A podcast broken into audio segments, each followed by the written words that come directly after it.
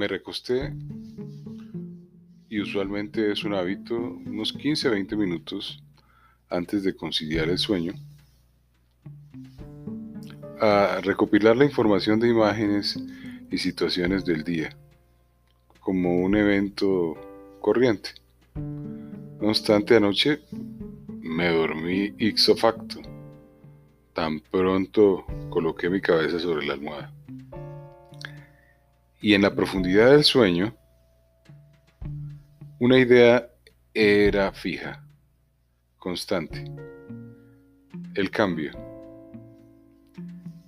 Y mi mente me recriminaba porque era tan difícil cambiar. Y las explicaciones surgían de la misma mente en el mismo proceso de ensoñarse. Me decía, ¿cómo vas a cambiar si todos los días repites las mismas rutinas? Y no necesariamente significa que cambies las mismas, que hagas las mismas rutinas, cuando, por ejemplo, un día te levantas a las 5 de la mañana, otro día a las 7, otro día a las 9, etcétera, etcétera. Para mí, decía mi mente, eso no es un cambio. Simplemente es la misma rutina porque de una u otra manera es un patrón iterativo que has asumido a lo largo de muchos años. Y así sucesivamente. Es decir, el desayuno con algunas variables va a ser lo mismo, la rutina laboral va a ser la misma. Las actividades afectivas y las relaciones emocionales son las mismas. Y eso se mantiene durante mucho tiempo. Y vino a mi memoria la película Belleza Americana, donde el protagonista es eh, Kevin, no recuerdo ahorita el apellido, eh, Kevin Space y el individuo trató de cambiar su rutina. No obstante, la constante de esa comunidad americana era el disconfort, la incomodidad, la ausencia de bienestar mental, salvo por una pareja. Si ustedes han visto la película, hay una pareja de homosexuales, uno de ellos es un anestesiólogo, el otro es un, abogado dedicado a los impuestos, y los dos viven bastante felices desde su naturaleza y por un nivel alto de autorreconocimiento y de bienestar. Mientras que los convencionales, uno de los hogares formado por un ex marín, con un hijo al cual maltrataba físicamente y una esposa completamente trastornada en su comportamiento cotidiano, y en la pareja de frente estaba Kevin, que había decidido renunciar a su trabajo, cambiar su modus vivendi, en conflicto permanente con su esposa y su hija, la hija completamente alejada de una realidad estable y la señora verdaderamente fastidiada de su marido. Eso es la imagen que me atraía a mi mente cuando se hablaba de cambio. Y entonces decía, Kevin está cambiando, porque renunció, asumió un papel más relajado en la existencia, mm, de un publicista pasó a ser un vendedor de, comida rápida en un restaurante de cadena, no se afanó tanto porque su esposa le fuera infiel, se dedicó a hacer ejercicio, no obstante consumía psicotrópicos, y decía mi mente, eso es un cambio. Tampoco. Es la misma rutina vista desde otra perspectiva. Y ahí es donde viene esa frase de que para cambiar se debe dejar de ser uno. Y ni siquiera uno, que fue protagonizada por Robin Williams en El hombre del Bicentenario, lo logró. Por el contrario, el robot intentó adquirir todos los parámetros de un humano, incluido el proceso de eh, involución, envejecimiento y muerte. Así que bajo esos panoramas mi mente no encontraba una salida o una alternativa consciente dentro del sueño para explicarme la manera más idónea para cambiar.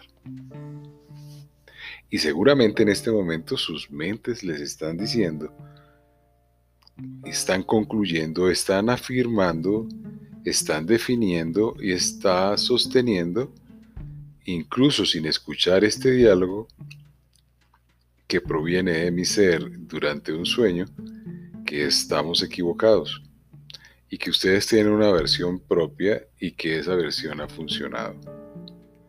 Esa es la maravilla de nuestra inducción, de nuestra programación, que solamente se rompe y se producen cambios ante situaciones que verdaderamente salen de lo corriente y en algunas ocasiones por instantes, no por periodos mantenidos de tiempo.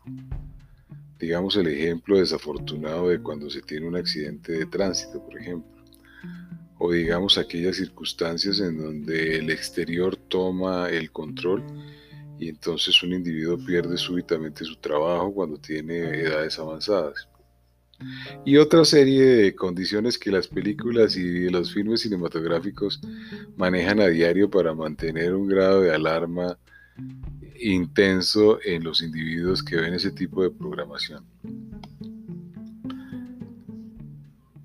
De todas maneras, el mensaje era claro, decía, para cambiar debes hacer lo que dice dispensa, deja de ser tú.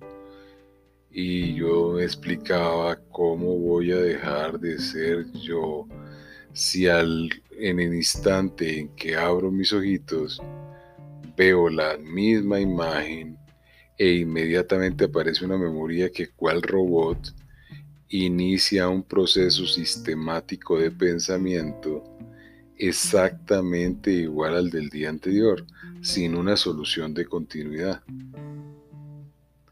Pues obviamente, al entrar en conciencia y despertar, ese mensaje que no fue adquirido en una gran profundidad de sueño, mantiene latente hasta que llegue a este podcast y donde estoy expresando la misma idea y la misma concepción.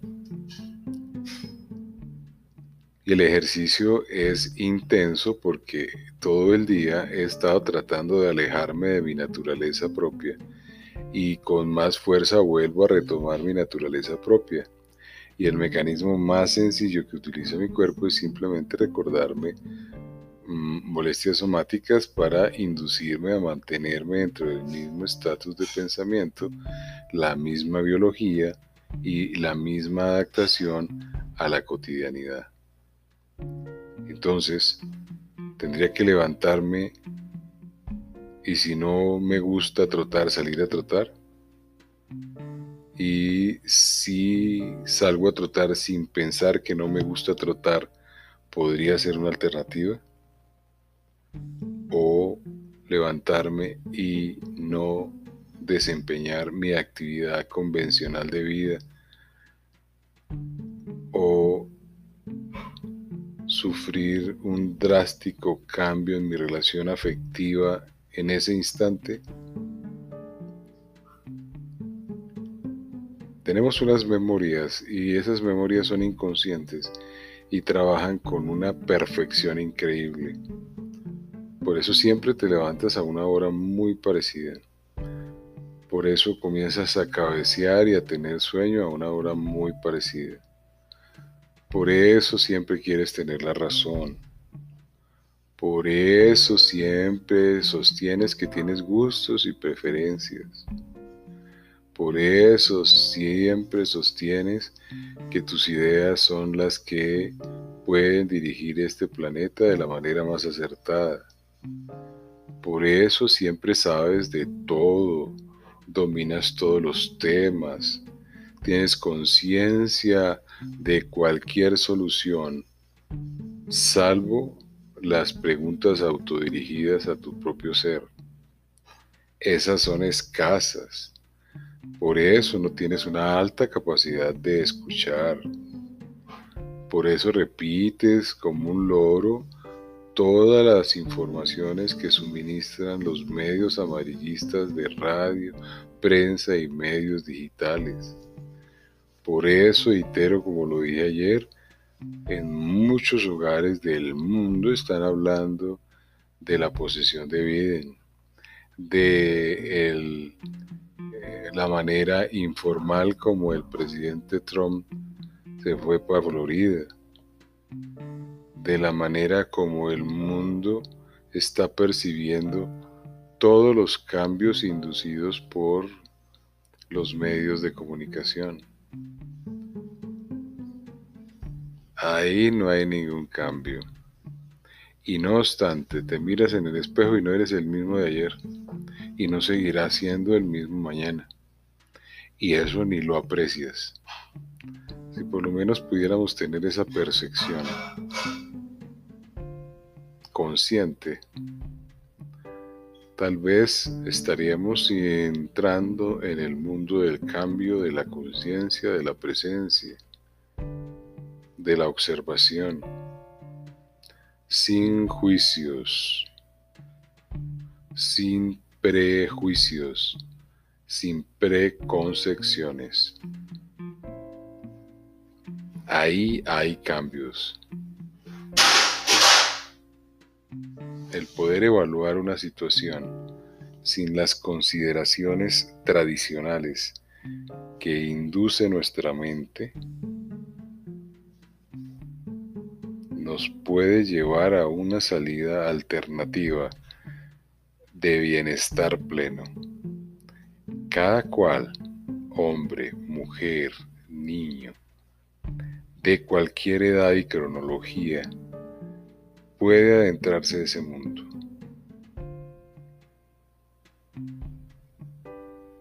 El resultado no existe, ya está presente, pero no lo vemos.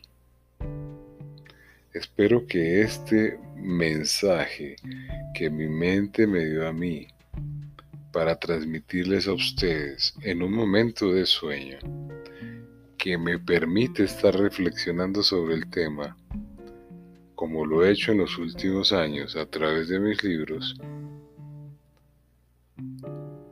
ilumina su espíritu para que por fin cambie lo que aprendió desde la infancia, que poco se ha traducido en el bienestar de su ser. que pase una noche encantadora. El día apenas acaba de comenzar, 7 y 44 pm. Esto es un instante de toda una vida, ahora, ya. No, usted si recuerda lo que hizo ya es pasado, no tiene importancia pero verlo, una duda inquietante para mí también, que tenga un resto de este instante placentero. Cambio. Me encanta. Buenas noches.